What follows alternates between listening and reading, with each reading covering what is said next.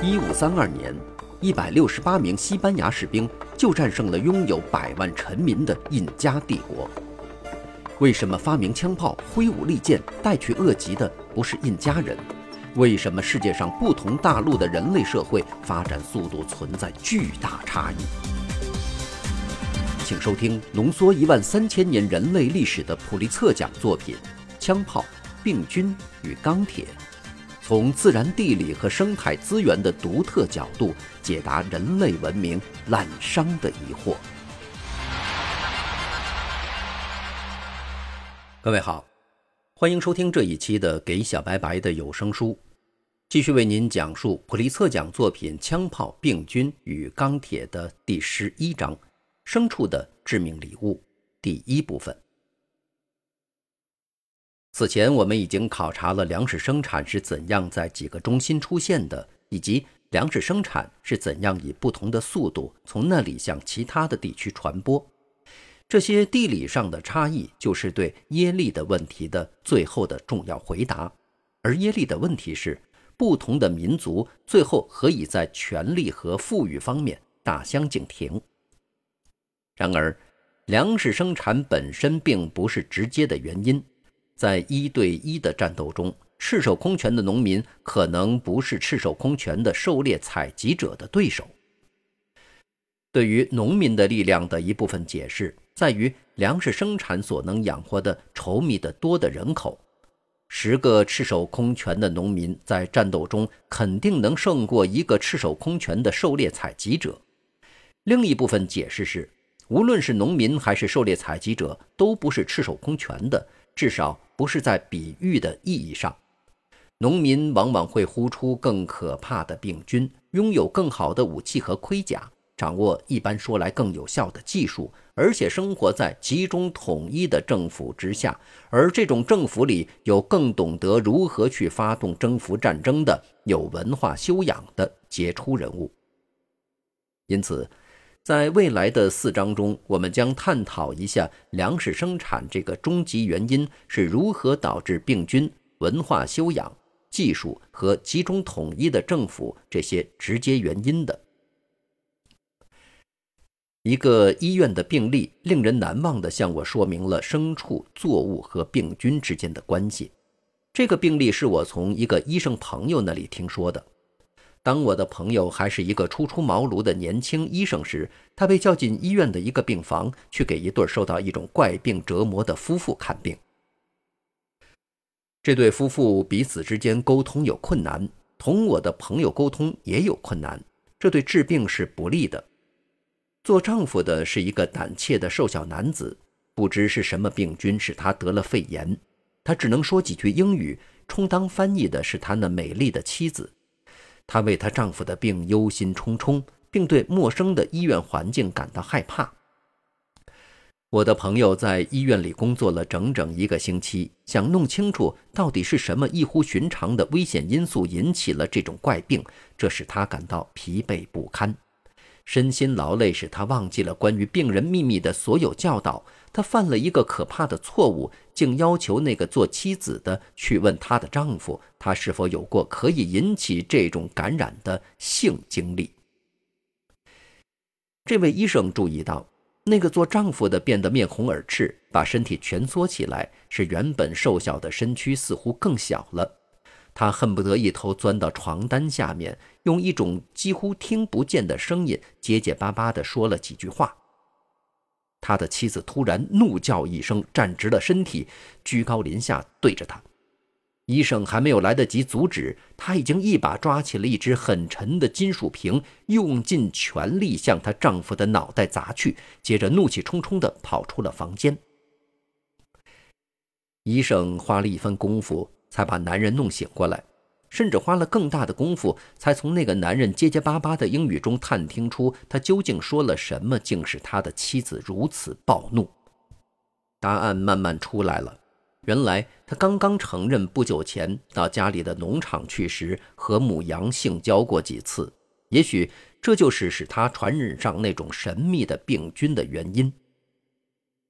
这件事听起来有点荒诞不经。也不可能有什么更普遍的意义，但事实上，它说明了一个非常重要的大问题：源自动物的人类疾病。我们爱羊，很少会像那个病人一样是出于肉欲，但我们大多数人对我们的猫狗之类的宠物有一种柏拉图式的爱。从我们所饲养的羊和其他牲畜的庞大数目来看，我们的社会毫无疑问对他们似乎有一种过度的喜爱。例如，最近的一次人口调查表明，澳大利亚人对他们的羊非常重视，一千七百零八点五四万人竟然养了一点六一六亿只羊。我们有些成年人会从我们的宠物那里得到传染病，而儿童得这种传染病的甚至更多。通常，这种病只不过是一种小小的不舒服，但有些也会发展成大病。整个近代史上，人类的主要杀手是天花、流行性感冒、肺结核、疟疾、瘟疫、麻疹和霍乱，它们都是从动物的疾病演化而来的传染病。虽然奇怪的是，引起我们人类的流行疾病的大多数病菌，如今几乎只局限于在人类之中流行。第二次世界大战之前，战争受害者死于战争引起的疾病的，比死于战斗创伤的要多得多。所有那些为伟大的将军们歌功颂德的军事史，对一个令人泄气的事实，只是轻描淡写的一笔带过。这个事实就是，过去战争中的胜利者，并不总是那些拥有最优秀的将军和最精良的武器的军队。而常常不过是那些携带有可以传染给敌人的最可怕的病菌。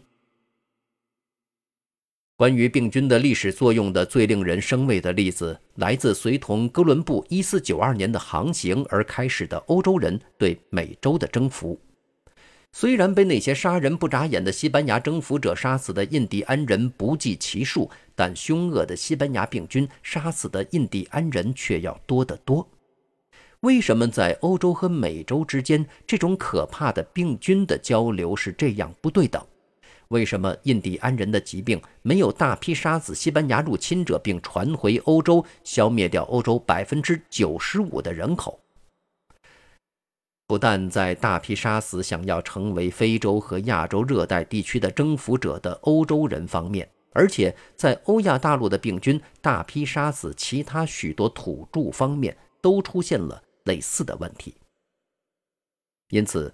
人类疾病源自动物这一问题是构成人类历史最广泛模式的潜在原因，也是构成今天人类健康的某些最重要问题的潜在原因。本章一开始将要考虑什么是疟疾，为什么有些病菌演化的目的是使我们生病，而其他大多数生物却不会使我们生病。我们将考察一下。为什么我们最熟悉的传染病中有许多成为流行病迅速传播，如当前艾滋病的流行和中世纪黑死病的流行？然后，我们还将考虑现在只在我们中间传播的那些病菌的祖先是怎样从他们原来的宿主动物身上转移到我们身上的。最后，我们还要看一看。对我们的传染病源自动物的深刻见解是如何有助于说明欧洲人与印第安人之间重大的、几乎是单向的病菌交流？自然，我们都喜欢按照我们自己的观点来考虑疾病问题。我们怎样才能挽救自己和杀死病菌？让我们消灭这些坏蛋，而不必介意他们的动机是什么？然而，在一般的生活中，为了打败敌人，必须了解敌人，在医学中尤其如此。因此，让我们首先暂时把我们人类的偏见放在一边，从病菌的角度来考虑疾病问题。要知道，病菌同人类一样，都是自然选择的产物。病菌以各种稀奇古怪的方式使我们生病，如使我们得到生殖器溃疡或者是腹泻。它这样做会得到什么好处呢？这似乎是特别令人费解而又自拆台脚的事儿，因为病菌杀死了它的宿主，也就杀死了自己。从根本上说，病菌的演化和其他物种没有什么两样，演化所选择的是那些在繁殖后代和帮助后代向适于生存的地方传播方面都是最有效的个体。可以从数学上把病菌的传播定义为由每一个原发病人传染的新的受害者的数目。这个数目的大小取决于每一个受害者能够传染给新的受害者的持续时间的长短，以及这种病菌从一个受害者转移到下一个受害者的效率的高低。病菌已演化出各种不同的方式，从一个人传播给另一个人，以及从动物传播给人。传播能力强的病菌繁殖的后代也多，结果就会得到自然选择的偏爱。我们的疾病的许多症状，实际上不过是某种非常聪明的病菌在改变我们的身体或行为，以便使我们帮助传播病菌时所表现出来的一些方式而已。病菌传播的最不费力的方式，就是等待着被动的传染给下一个受害者。有些病菌等待一个宿主被下一个宿主吃掉，就是这种策略的运用。例如，沙门氏菌就是因为我们吃了已被感染的蛋或肉而感染上的。引起旋毛虫病的寄生虫是等我们在杀猪后吃了没有煮熟的猪肉而从猪身上进入我们体内的。引起线虫肉芽病的寄生虫是喜欢吃寿司的日本人因为吃了生鱼片而有时感染上的。这些寄生虫都是从被吃的动物传播给人的。但引起新几内亚高原地区的强效病，也就是库鲁病的病毒，通常是从一个被吃的人传递给另一个人的。这种病是通过吃人肉传播的。高原地区的母亲们把死于库鲁病的人的脑髓挖出来，等待下锅。一旁的孩子把这没有煮过的脑髓用手摆弄后，舔了舔手指，从而犯下致命错误。有些病菌不是等到旧宿主死后被吃掉，而是在昆虫的唾液中搭便车。这个昆虫咬了原来的宿主，然后赶紧离开去寻找新的宿主。提供这类免费搭车的可能是蚊子、跳蚤、狮子或采采蝇，它们分别传播疟疾、瘟疫、伤寒或昏睡病。这种被动传播的最卑鄙的把戏就是病菌干的。他们通过妇女传给胎儿，从而使出生后的婴儿受到感染，引起梅毒、风疹和现在的艾滋病的病菌，就是靠玩这种把戏造成了道德的困境。而一些主张应该有一个基本正确的世界的人，不得不同这种困境做殊死斗争。其他一些病菌可以说是由自己来处理事情，他们改变宿主的结构和习惯，来加速自己的传播。从我们的角度看，得了由梅毒之类性病引起的外露的生殖器溃疡是一种极不光彩的事儿。然而，从病菌的观点看，它们只是一种有用的手段，用以获得宿主的帮助，把病菌移入新宿主的体腔。天花造成的皮肤损伤同样是通过间接或直接的身体接触来传播病菌的。流行性感冒、普通感冒。百日咳病菌所运用的策略就更厉害了。他们又使受害者咳嗽或打喷嚏，把一群病菌向未来的新宿主喷射而出。同样，霍乱菌促使他的受害者大量腹泻，把病菌送入潜在的新受害者饮用的水源。引起朝鲜出血热的病毒通过鼠尿来传播。在改变宿主的行为方面，再没有什么能和狂犬病病毒相比的了。这种病毒不但进入了受到感染的狗的唾液中，而且还驱使这只狗疯狂乱咬，从而使许多新的受害者受到感染。但就这种小虫子所做的实际努力来说，应该得奖的还是钩虫和血吸虫之类的寄生虫。它们的幼虫通过前一个受害者的粪便被排泄到水里或土里，又从那里努力地钻进新宿主的皮肤。因此，从我们的观点来看，生殖器溃疡、腹泻和咳嗽都是症状；但从病菌的观点看，它们就是传播病菌的聪明的演化策略。这就是为什么使我们生病是符合病菌的利益的。但是，为什么病菌会演化出杀死宿主这种明显自拆台脚的策略呢？从病菌的角度看，那只是宿主症状促进病菌高效传播的一个无心的附带结果。是的，一个没有得到治疗的霍乱病人，最后可能因为每天拉稀达到几加仑而送命。然而，至少在一段时间里，只要这个病人仍然活着，霍乱菌就会由于大量传播进下一个受害者的饮用水源而得到好处。